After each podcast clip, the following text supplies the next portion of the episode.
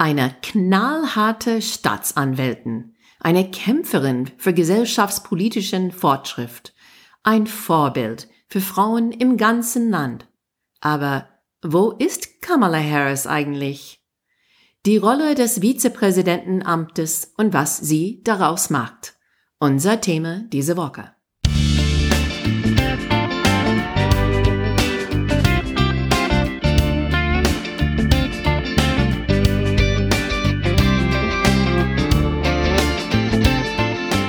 Hey guys, welcome to Amerika übersetzt.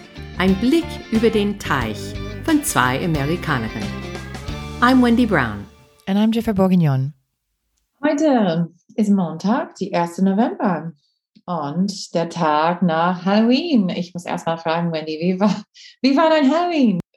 Es war hier wie immer schön, außer dass ich kein eigenes Kind dieses Jahr hier habe und nur eine Kleinkind hat mein Haus besucht.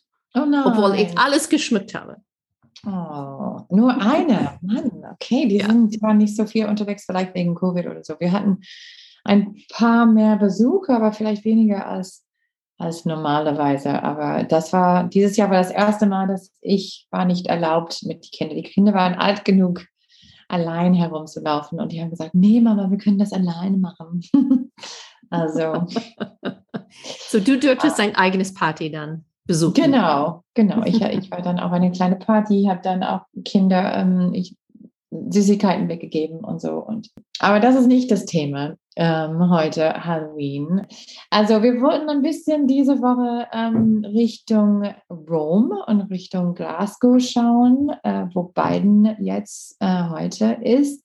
Ähm, seine zweite Reise in Ausland vor der G20 in Rom und jetzt der COP26 in Glasgow, die Klimakonferenz, wie es aussieht, was es erwartet, was haben die geschafft oder nicht. Aber das Thema für heute, wir wollten, wir haben, ich bin ein paar Mal schon gefragt, was ist äh, mit Kamala? Wir haben so oft gehört, es gibt diese tolle Frau, erste Schwarze, erste mit asiatische Wurzel und äh, sie sehr, so sehr stark sein, progressiv sein und jetzt hören wir gar nichts mehr von ihr. Also was ist die Rolle von der Vizepräsidentin in die Staaten und was macht Kamala jetzt? Also das ist unser Thema heute. So, Wendy, lass uns anfangen mit einer eine kurzen Überblick. Biden ist am Donnerstag letzte Woche nach Europa geflogen. Ähm, was hat er gemacht? Wer hat er getroffen? Was hat er bis jetzt geschafft?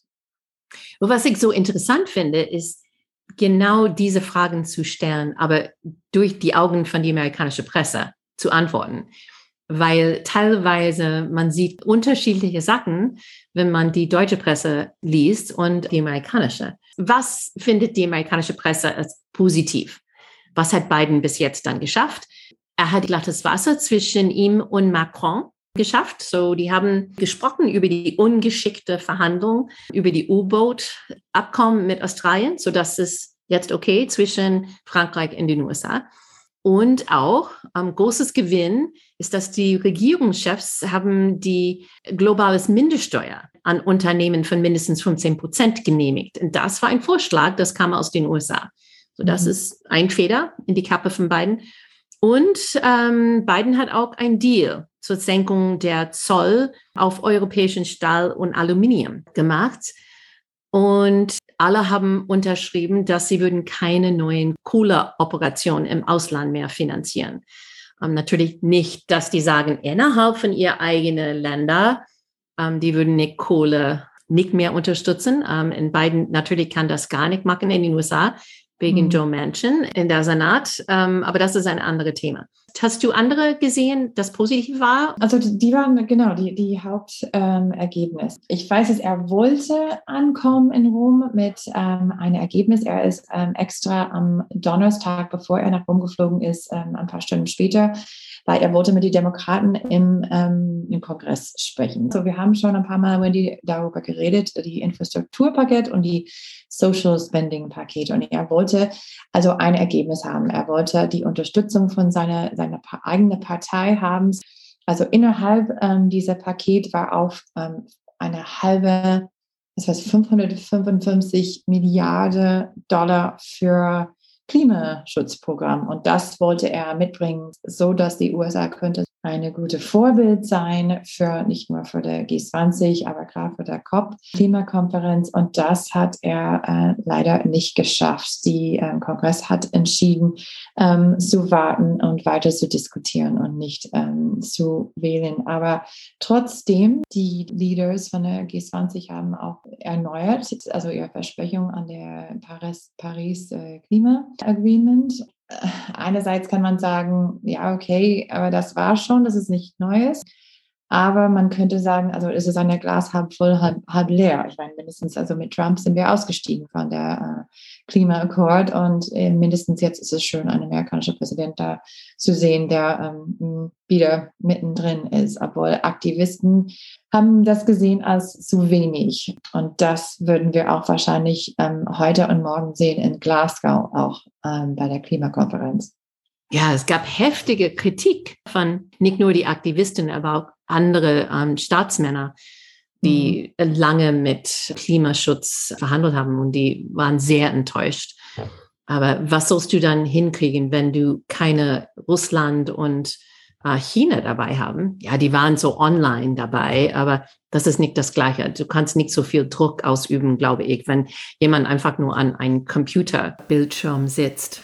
Das andere, was nicht so gut aussah, war, wie Joe Biden mit seiner großen Limousinenflotte in Rom erschienen ist. Ich habe gehört, dass über 80 verschiedene Fahrzeuge waren dabei in seiner Flotte. Und wie kannst du so, so zu einer eigenen Klimakonferenz erscheinen ja. ähm, mit so einer großen Flotte?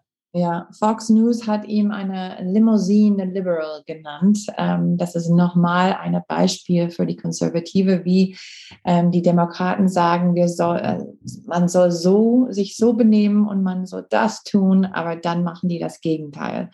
Und ehrlich gesagt, wenn die, ich meine, die haben einen Punkt. Ne? So optisch war das wirklich ja.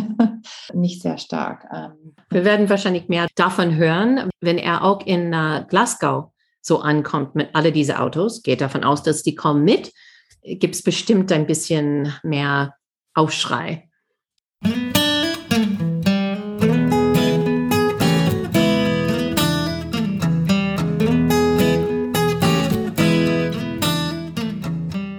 Wo ist Kamala? Also wir wissen ganz genau, wo Joe Biden ist diese Woche, die nächsten paar Tage, aber wo ist unsere Vizepräsidentin Kamala Harris? Bidens Entscheidung für Kamala Harris als Vizepräsident war gefeiert. Plötzlich gab es äh, Berichte über diese Frau. Wer ist sie? Ähm, wofür steht sie? Was hat sie getan? Wer sind ihre Eltern? Also wir haben viel in einer kurzen Zeit über Kamala Harris gelernt wo sie studiert hat, dass sie Mamala heißt äh, von ihr ähm, Stiefkinder. Aber also wir sind jetzt neun Monate in die neue äh, Biden Administration und viele Leute haben mich gefragt, wo ist sie denn? Oder wenn ich sehe Kamala, sie steht immer ihm in einer Maske und schwarzer Anzug, aber redet nicht, sie ist nicht so präsent. Erstmal, ich glaube, muss man, muss man die Frage antworten, ähm, Wendy, bevor wir reden über was genau Kamala macht und was ihre Rolle ist. Gucken wir ein bisschen in die Vergangenheit, ein bisschen in Geschichte zu sehen. Was ist die Rolle von einer Vizepräsidentin äh, oder Präsident überhaupt in die Staaten? Soll sie präsent sein? Äh, und wie war das früher? Wie ist es heute? Was ist ihre Rolle eigentlich? Es ist eine sehr lustige Geschichte. Die Vizepräsidentenrolle ist eine kleines Nebenrolle. Und war immer so, aber heute ist es eigentlich größer, als es vorher war. Allgemein, diese Rolle übernimmt der Präsidentschaft, falls der Präsident das nicht mehr machen kann. Und auch ist das Präsident des Senats. Aber trotz dieser beiden Rollen, es hat einen nicht guten Ruf. Es war einmal gesagt, dass es keinen Krug warmer Pisse wert. Und Ouch. auch jemand anderes hat gesagt, es ist so nützlich als eine fünfte Zitze, eine Kuh. Es könnte sehr nützlich sein. es gab eine andere, der hat gesagt, als Witz, es waren einmal zwei Brüder. Einer lief zur See davon, der andere würde von Vizepräsidenten der Vereinigten Staaten gewählt. Und von beiden war nichts mehr zu hören. Autsch, ja. Am Anfang, es gab keine politischen Parteien, ja, als wir so unsere Land dann gegründet haben mit unserer Verfassung. Die Verfassung hat nur vorgesehen, dass der Vizepräsident war der Zweitplatzierte in der Präsidentswahl. So, wir hatten Wahlmänner, ja, die Leute haben nicht direkt gewählt am Anfang. Und die Wahlmänner dürften zwei Namen auf einen Zettel schreiben. Und derjenige mit den meisten Namen aufgeschrieben, der war Präsident und der Mann mit der zweiten war der Vizepräsident. Und das hat so am Anfang ein bisschen gut funktioniert. Aber in 1796, John Adams war Präsident gewählt und Thomas Jefferson war als seine Vize gewählt. Aber die beiden kamen von zwei unterschiedlichen Parteien. Dann Thomas Jefferson hat alles getan, um die Politik von John Adams zu verhindern. Schlau, klingt so wie heute ein bisschen, ja? Aber das war der Vize gegen der Präsident. Und dann in 1800, Thomas Jefferson und Aaron Burr haben beide 73 Wahlmänner Stimmen bekommen. So, das war Pat, ja? Und diese Wahlmänner mussten 36 Mal neu abstimmen, bis endlich Thomas Jefferson mehr Stimmen als äh, Aaron Burr gehabt hat. Die haben danach dann gesagt, das ist doof. Und nachher kam die zwölfte Verfassungszusatz, wobei auf ein Parteitag bei der Nominierung von der Präsident haben die auch eine Vizepräsident nominiert. Und das war aber der Trostpreis für die Minderheitsfraktion von der Partei genutzt. Mhm.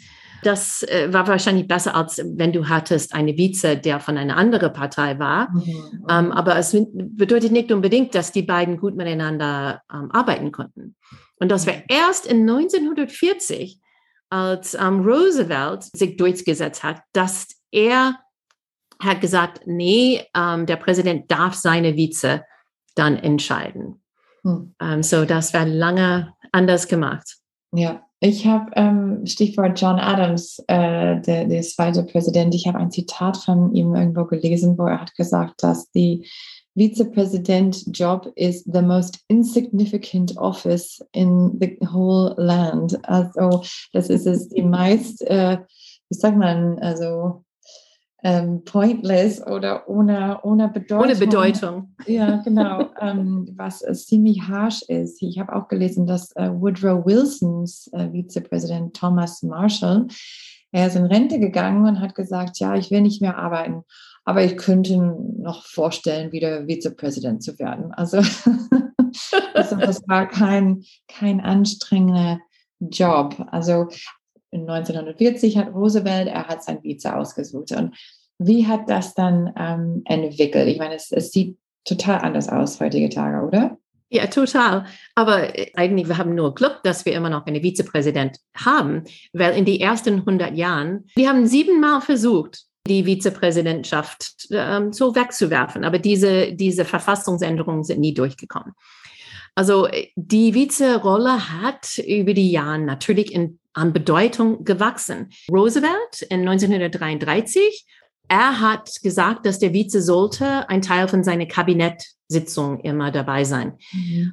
Vorher, ähm, das war nicht so der Fall. Der mhm. Vize dürfte nur in die Kabinettssitzung sein, ähm, falls der Präsident verreist war, nicht da war. Seit 1949 ist der Vize erst ein Teil von diesen gesetzlichen Mitgliedern des Nationalsicherheitsrats. Mhm. Ähm, die haben dann bemerkt, während des Zweiten Weltkriegs, es wäre gut, wenn der Vizepräsident auch wusste, was äh, während ein Krieg wirklich geschah und äh, so dass die bereit sind, ähm, die Züge zu übernehmen.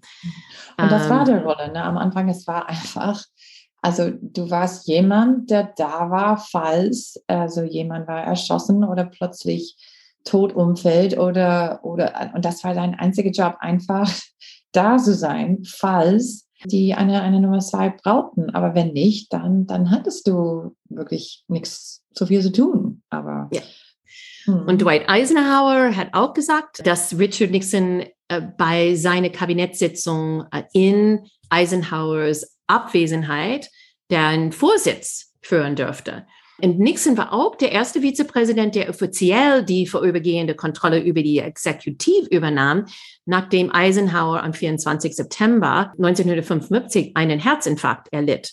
So bis diesen Punkt, es war immer die Übernahme von dieser Kontrolle ging nur, wenn jemand starb, der Präsident starb. Aber ab diesem Punkt dann war auch die Möglichkeit, dass eine Vize konnte das Vorübergehen übernehmen.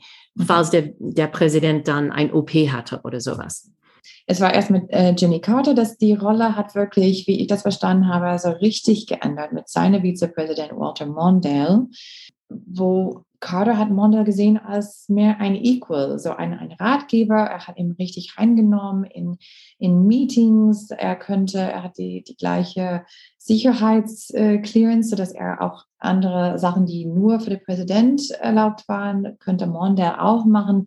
Er war mehr auf die, die gleiche Augenhöhe als äh, Jimmy Carter. Und das war das erste Mal, dass äh, ein Präsident und Vizepräsident hatte so eine enge Beziehung und so eine auf die gleiche Ebene, weil vorher haben viele Präsidenten ihre Vize gesehen als eine Konkurrenz.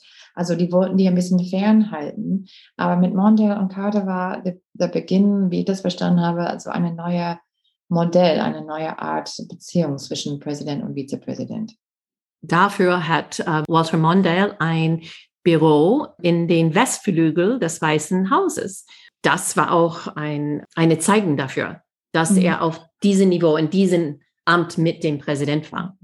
Und Joe Biden, glaube ich, fand das ganz gut und wollte, und hat Barack Obama auch erzählt, dass er wollte auch so eine Art Mondale sein für Obamas äh, Präsident, weil er hat gesagt, wenn ich das akzeptiere, Vizepräsident zu werden, dann er hat gesagt, er wollte die Last Man in the Room sein. Also jedes Mal, wenn es gab eine wichtige Entscheidung.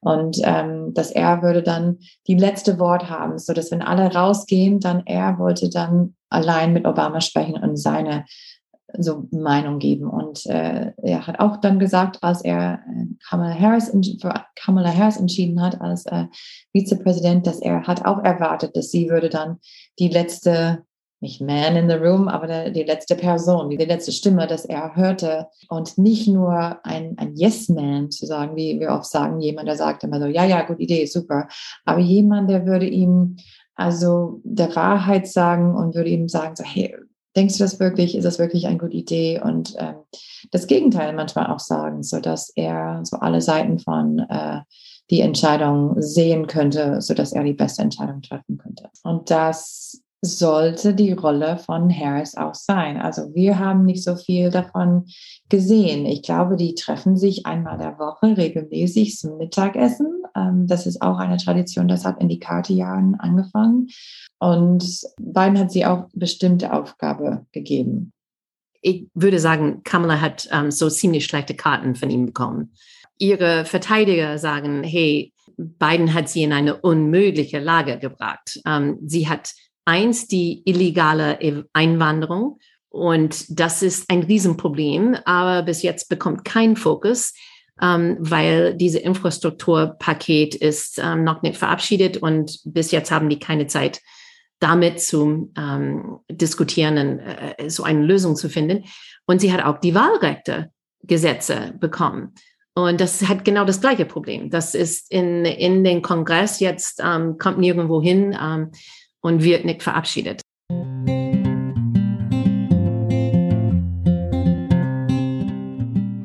Und es sieht so aus, als ob ihre Zustimmungsrate liegen derzeit rund um 42 Prozent, während ihre Ablehnungsquote ist bei 52, fast 53 Prozent. Und das ist ungefähr, wo Biden jetzt ist. Sie ist deutlich gesunken seit Juni, nachdem sie mit dieser Bekämpfung der Einwanderung beauftragt war. Es gibt auch eine Analyse, dass die Los Angeles Times gemacht hat. Die sagen, dass Harris zu einem vergleichbaren Zeitpunkt in ihrer Vizepräsidentschaft ist weniger beliebt als Joe Biden war, Dick Cheney war und Al Gore war. Jemand anders vermutet auch, dass Rassismus und Sexismus sind einen großen Teil für diese niedrigen Zahlen verantwortlich weil Männer sehen Harris mit einem Abstand von 18 Punkten niedriger. Es ist sehr deutlich, dass die Männer sind viel kritischer wenn die auf Kamala Harris schauen, als auf andere männliche Vizepräsidenten vorher. Ich glaube auch unter progressive Leute, es gab aber vielleicht auch das Problem war, dass es gab viel Erwartung. Ne? Ähm, wenn man redet von die erste äh, weibliche Vizepräsidentin, die erste schwarze südasiatische, die erste und so und so und so und hat ähm, viel Erwartung. Aber in, in Wirklichkeit die Vizepräsident auch als eine enge Ratgeber, so ein Präsident, spielt nicht so eine große Rolle. Am Ende ihrer Amtszeit ist es nicht, dass sie haben so eine lange Liste von Erfolg oder was sie geschafft haben. Ich meine, die sind oft Stellvertreter für der Präsident. Wir haben verschiedene ähm, Beispiele gesehen, aber wir haben Dick Cheney zum Beispiel für George W. Bush war. Also ich weiß nicht, ob du diese Film gesehen hast, das heißt Weiß und das war die Geschichte von Dick Cheney und die haben mindestens in der Film gezeigt, dass Cheney war fast wirklich der Präsident. Er hat oftmals mehr Entscheidungen getroffen als George W. Bush. Also besonders rund um die 11. September. Die haben Cheney gefragt statt George W. Bush. Also er, es, es war fast wie ähm, Bush war nur in einer eine symbolische Rolle und, und Cheney hat called the shots, wie wir sagen. Wobei, wenn man Pence sieht, man hat das Gefühl, Pence war immer einfach hinter Trump. Aber andererseits, man könnte sagen, Profil fand es ein bisschen unangenehm mit Trump und fand, dass Pence war diese level-headed, cool, calm, collected, eine, jemand, der, der Erfahrung hat, jemand, der so ruhig war und könnte auch Trump ein bisschen runterbringen und ähm, könnte ihm helfen, so ein bisschen mehr so mhm. überlegen und nicht so impulsiv zu sein vielleicht. Ja, also äh, würde nicht unbedingt sagen, dass er Erfolg damit hatte. Aber ich man denke, könnte sagen, dass er ähm, am 6. Januar hat nicht ähm, obwohl Trump äh, wollte, dass er die, die Ergebnis ähm, ändert von der Wahl. Er hat gesagt, der Verfassung steht ganz klar und ich kann das nicht machen und er hat nichts gemacht. Ja. Also, Genau. So bist du an einem bestimmten Punkt, du bist Berater und äh, du musst äh, loyal zu deinem Präsident sein. Also Mike Pence hat auch eine sehr wichtige Rolle für Trump ähm, äh, gespielt, insofern, dass er Erfahrung in die Repräsentantenhaus gehabt hat und konnte die verschiedenen Politiker beeinflussen, wo Trump gar keine Erfahrung hatte. Es ist nicht nur das, es ist auch, dass in die amerikanische Regierungssystem ist der Präsident ähm, sowohl Staats- als auch Regierungschef. Aber diese zeremoniellen Aufgaben des Staatschefs werden oft von die Vizepräsident dann delegiert. Und Deswegen sehen wir eine Vizepräsident oft ähm, im Ausland oder bei verschiedenen Veranstaltungen in den USA, die einfach Zeremonie sind. Und das ist, wo wir oft einen Vizepräsident sehen, als die anderen Sachen, weil die anderen Sachen sind eher hinter die Kulissen. Wie du sagtest, die sitzen, sitzen zusammen mit deren Präsident und das ist eher als ähm, Strategiepartner. Und ich habe auch gehört, dass ähm, Biden findet das ganz gut mit Kamala, weil Kamala ein komplett anderer Teil von den USA repräsentiert als er. Sie sagt, es sieht so aus, als ob wir gar nichts gemeinsam haben. Wir sind eine andere Rasse, eine andere Geschlecht, eine andere Generation. Aber bei den Dingen, die uns am wichtigsten sind, haben wir uns alles gemeinsam. Und Biden liegt viel Wert auf Kamalas Sicht auf Themen, weil die komplett anders sind von seins. Es ist auch interessant mit Kamala und Joe Biden. Es ist kein typisches Duo, wie du sagtest mit, mit ähm, George W. Bush und Cheney oder auch Obama und Biden, weil ähm, normalerweise ist der Präsident der Außenseiter, so wie Trump, und der Vizepräsident ist der Insider. Das war so Trump-Pence, ja. Aber in diesem Fall ist es genau das Gegenteil. So, sie ist eine relative Außenseiter und er war der Insider. Und der ist auch der Ältere, der so weiß viel mehr als die junge Kamala. Biden braucht Kamala nicht unbedingt, würde ich sagen, um Gesetzgeschäft zu verabschieden. So was er mit Kongress äh, hinkriegen muss, das macht Biden alles alleine. Ihr Wert für Biden ist diese Interaktion in alles, was die Öffentlichkeit nicht sehen kann. Sie verbringt offenbar Stunden am Tag mit Treffen mit dem Präsident gibt private Ratschläge und biete eine Perspektive, dass eine andere, ganz andere Lebenserfahrung ähm, würzelt ist als er. Und das finde ich schon gut. Aber für die amerikanische Wähler, man sieht das gar nicht. Und deswegen denke ich, wird sie auseinandergenommen bei die konservative Presse jetzt. Das ist auch so, weil es ist oft Tradition, dass der Vizepräsident irgendwann äh, sich selber kandidieren würde, dann für das äh, Präsidentsamt. Also in Amerika, wie die manche schon äh, wissen, man darf zwei Amtszeit äh, machen und oft ist es auch so, dass wenn man nach der ersten Amtszeit, man kandidiert sich für die zweite, also mit beiden. Wer weiß, was passiert in 2024, ob er das wieder macht oder nicht. Aber wenn nicht, man würde davon ausgehen, dass Kamala würde eine natürliche Kandidat für die Rolle, wenn er entscheidet, nicht zu kandidieren. Aber wenn man auf die Statistik schaut, Jiffer, mhm. ist es eher wahrscheinlich, dass du als Vizepräsident Präsident wirst, weil dein Präsident stirbt. So, mhm. es ist schon neunmal passiert in unserer okay. Geschichte, dass ein Präsident nicht seinen Amt bis zum Ende so führen kann.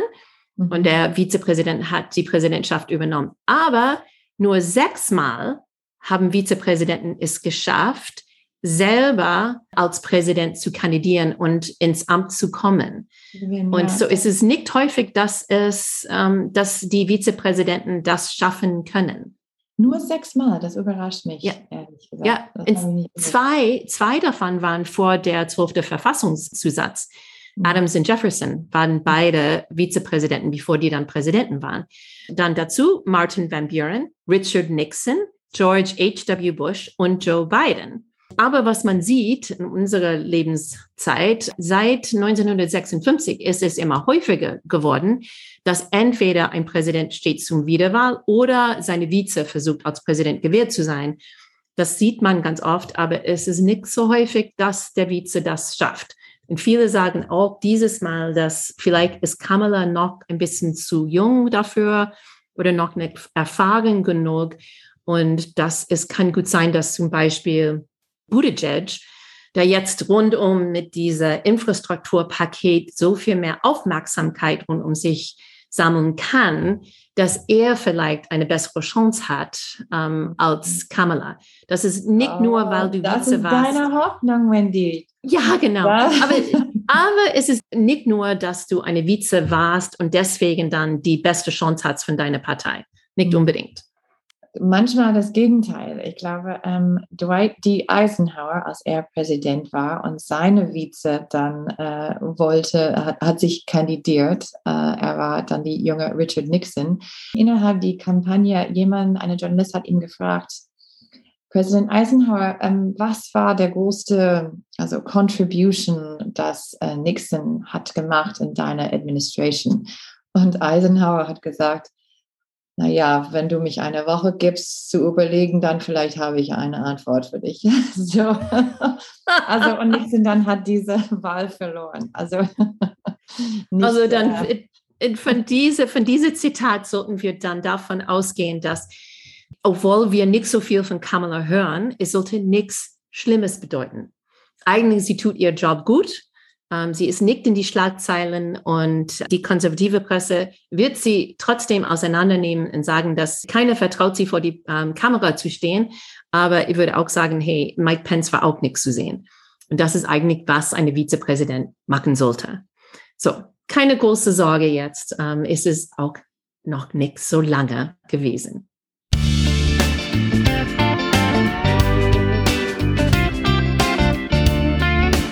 Das war es für diese Woche, Jiffer. Vielen Dank für das Zuhören. Wenn du Anregungen oder Kommentare hast, benutzt bitte unsere Facebook-Seite, unsere Twitter-Konto oder schick uns ein Mail. Wir freuen uns auf deine Ideen. Du findest uns über americaübersetzt at gmail.com. Wenn unsere Podcast dir gefällt, bitte deine Freunde erzählen und positive Bewertungen schreiben. Unsere Musik ist von der talentierten Reha Omayor und America übersetzt ist ein Projekt von Wendy Brown und Jeffrey Bourguignon. Bis nächste Woche.